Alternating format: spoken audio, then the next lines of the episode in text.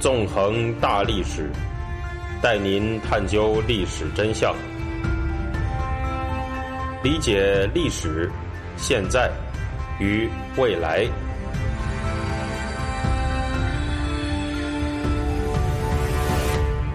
大家好，欢迎大家收听《纵横大历史》，我是主持人孙成。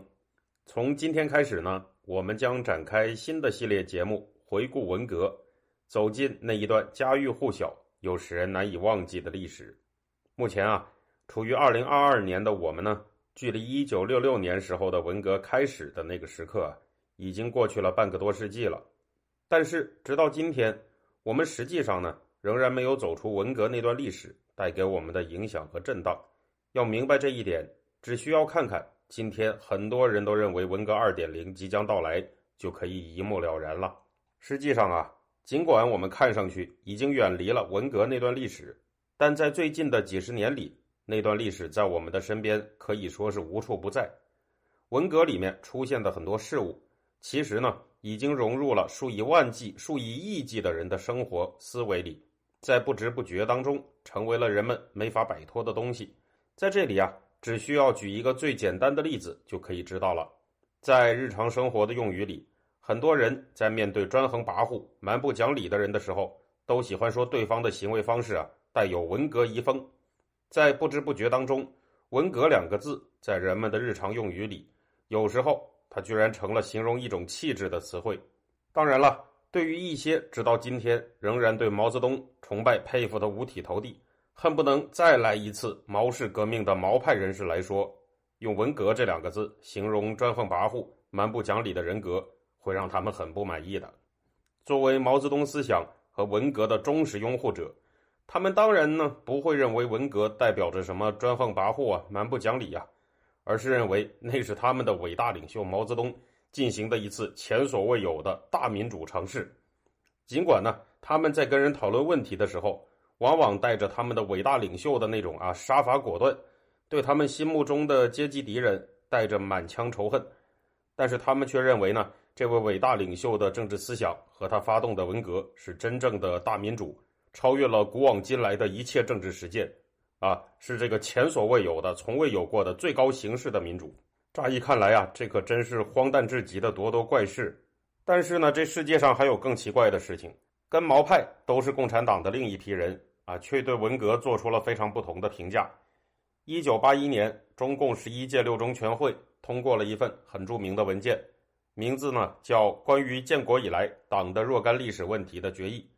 这份文件对文革的定义是说，文化大革命是一场由领导者错误发动、被反革命集团利用，给党、国家和各族人民带来严重灾难的内乱。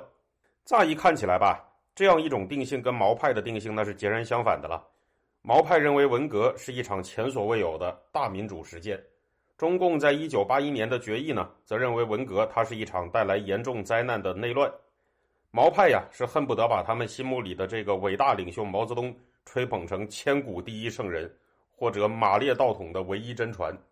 中共一九八一年的决议却认为，作为领导者的毛泽东错误发动了文革。实际上呢，从表面上来看，毛派跟一九八一年主导这份决议出台的中共元老，他确实是死对头。中共在做出这份决议的时候，掌权的是邓小平。邓小平在毛派的历史叙事里，那是十恶不赦的这个邓修或者什么道上飞。啊，关于邓小平为什么会在今天的毛派嘴里有一个道上飞的雅号，我们以后的内容里面会详细谈到，今天先不仔细说了。但是吧，总之，如果站在反共人士的立场上看，毛派跟中共元老对文革的定性，它又有互相重合的地方。在中共一九八一年的决议里呢，毛泽东的责任只是错误发动了文革，文革还有两个反革命集团，也就是所谓的林彪反革命集团和江青反革命集团，有这两个反革命集团，他才能把文革给推动下去。但是实际上，只要稍微有一点历史常识的人都会知道，林彪那个时候是毛泽东的亲密战友和接班人，江青是毛泽东的太太，啊，也是毛泽东的一条狗。既然和毛泽东有这么亲密关系的这两个人是反革命集团的头子，那毛泽东本人为什么又不能算成是这两个反革命集团的成员呢？这在道理上实在是有点说不过去了。可以说，在没有全盘否定毛泽东这一点上，毛派和中共元老是一样的。更奇特的是啊，就在最近几年，中国官方对文革的定义又开始悄然的发生了变化。二零一八年的时候，中国修改了中学历史教科书，在原版的教科书里呢，文革的起因被说成是毛泽东错误的认为党中央出了修正主义，党和国家面临着资本主义复辟的危险。但在这个新版的教科书里，这句话就变成了毛泽东认为党和国家面临着资本主义复辟的危险，少了错误的和党中央出了修正主义这两个地方。此外呢，这个教材在谈到文革的时候还说呀，人世间没有一帆风顺的事业，世界历史总是在跌宕起伏的曲折过程中前进的。这么看吧，在今天的中国政府看来，文革它似乎又不仅仅是一次给党、国家和各族人民带来严重灾难的内乱。它也是一次啊跌宕起伏的曲折过程中的一次艰难探索。中国政府对文革这样一种暧昧的态度吧，它引起了人们的争议。有人认为呢，这是他们为了准备给文革翻案走的一步棋。总之，从上面的这些内容来看，嗯，仅仅是共产主义者里面从全面肯定文革，乃至把文革说成是什么古往今来最伟大政治实践的毛派。倒认为文革呢是由毛泽东错误发动的中共一九八一年历史决议，再到认为文革是跌宕起伏的曲折过程的一环的今天的中国政府，关于文革到底是个什么东西，那就已经有好几种说法了。那在持有反共立场的人看来，文革又到底是什么呢？其实，在反共人士眼里啊，到底该怎么定性文革，它也存在着很不一样的看法。一种观点认为呢，文革它当然是一场严重的大乱和浩劫了，在这一点上，呃，这种评价和一九八一年中共的历史决议看上去那是很相似的。但是不同的是呢，在全盘否定文革的反共人士的眼里，毛泽东的罪行那绝不仅仅是什么错误发动了文革，也不是被什么林彪反革命集团和江青反革命集团利用了这么简单。毛泽东本人实际上他不但是文革的始作俑者，他也是林彪、江青。啊，这两个所谓反革命集团的操盘手，文革的第一责任人呢，当然就是毛泽东了。毛泽东在文革里，他从来也没有被谁利用过。这样的观点吧，他虽然跟中共一九八一年的那个历史决议一样否定了文革，但是没有对毛泽东进行任何回护，而是认为呢，毛泽东就是制造文革的、推动文革的罪魁祸首。不过，除了这种观点以外，实际上在反共阵营里边还有一个观点。认为不能用非黑即白的观念去看待文革，而且提出了一个叫“两个文革”的解释体系，用于解释文革。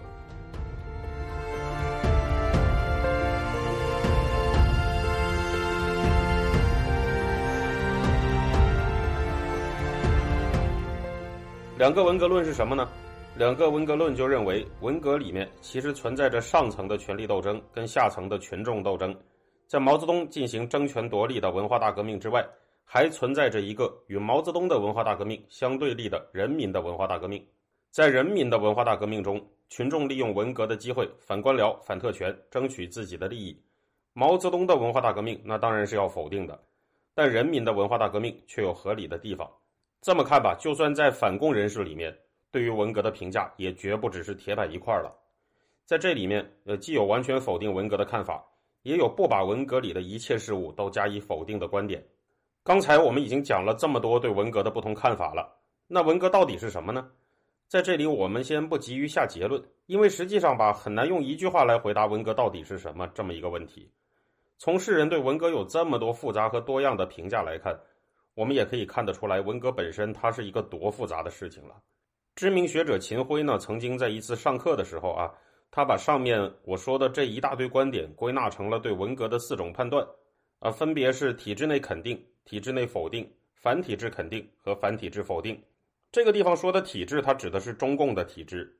所谓体制内肯定，也就是毛派那种全盘肯定文革的观点；所谓体制内否定呢，是一九八一年中共做出的历史问题决议的那种观点；所谓反体制肯定啊，则是这个反毛但肯定群众。啊，两个文革理论实际上就属于这个观点。所谓反体制否定呢，则是反对中共的人士他对文革加以否定的观点。我们刚才说的反共人士全盘否定文革的理论，就属于这种观点了。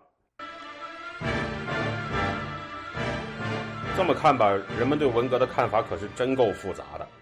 肯定中共体制的跟否定中共体制的人，你在理论上应该是势不两立的呀。但是肯定中共体制的人里面，对文革有肯定派跟否定派；否定中共体制的人里面，对文革也有肯定派和否定派。这是什么意思呢？也就是说，肯定和否定中共体制的人里面都有文革的肯定派，肯定和否定中共体制的人里面。又都有文革的否定派，哎，这个说的真够绕的啊。那至于这四派人之间的各种论战啊，实际上在最近几十年里，那也是一直持续不断，混乱程度可以说是无以复加了。呃，这执教初步接触文革历史的人晕头转向，你都不知道到底该对文革做出一个什么样的定义了。而且呢，你看前面还说到两个文革论嘛，那在这些混战里面，当然也有人反对两个文革论。所以说，实际上，甚至连文革到底有两个还是只有一个，这个都是一个让人纷争不已的问题。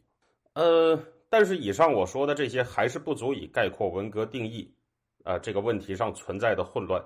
其实啊，不光是有几个文革这个问题是众说纷纭，就连文革到底搞了多少年，文革到底有几次，那都存在着好几个不同的说法。说到这儿的话呢，很多听众朋友可能会问。哎，文革不是十年吗？一九六六年到一九七六年呢？还有啊，如果你不认为或者不算上啊，现在的中国啊正在发生的这个文革二点零的话，那文革不是只发生过一次吗？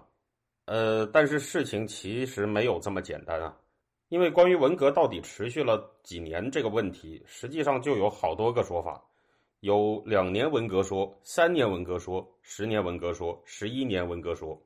呃，而且呢，早在一九七四年的时候，那个时候担任中共中央副主席的王洪文，他就曾经表示过，说中国当时正在发生第二次文化大革命。那王洪文的这个说法，在今天的很多人看来，那恐怕是相当反常识的了。一九七四年，他不是十年文革期间吗？呃，既然十年文革那个时候还在进行，还没有完呢，怎么突然这个时候又跳出来一个第二次文化大革命呢？既然有第二次文化大革命，那不就是得有已经搞完了的第一次文化大革命吗？可是十年文革，十年文革，一九六六到一九七六年啊，一九七六年才结束的。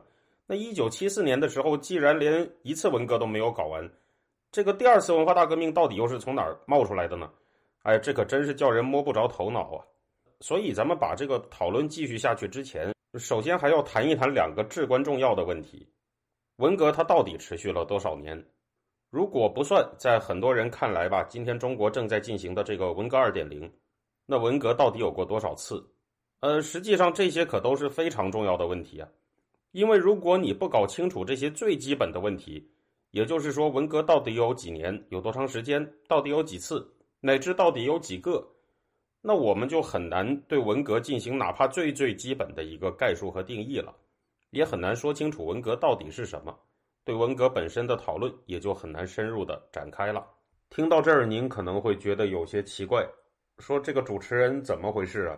你讲出来不就完了吗？你就跟我们说个数字，文革到底有几个？到底搞了几年？到底有过几次？你简单的说出来这个答案不就完了吗？可是实际上呢，这没有这么简单，因为文革到底有过几个？它到底持续了几年？它到底有过几次？这些可都是相当严肃和重要的问题。持有不同政治观点的人呢，会在这些个问题上提出不同的说法，而说法不同的人的背后都有一套相当复杂的动机。这些问题的答案啊，也绝不仅仅是什么一个、两个、两年、三年、十年、十一年，或者一次、两次这么简单就完事儿了。这些看上去很简单的数字。他们的背后都有一段又一段长长的故事。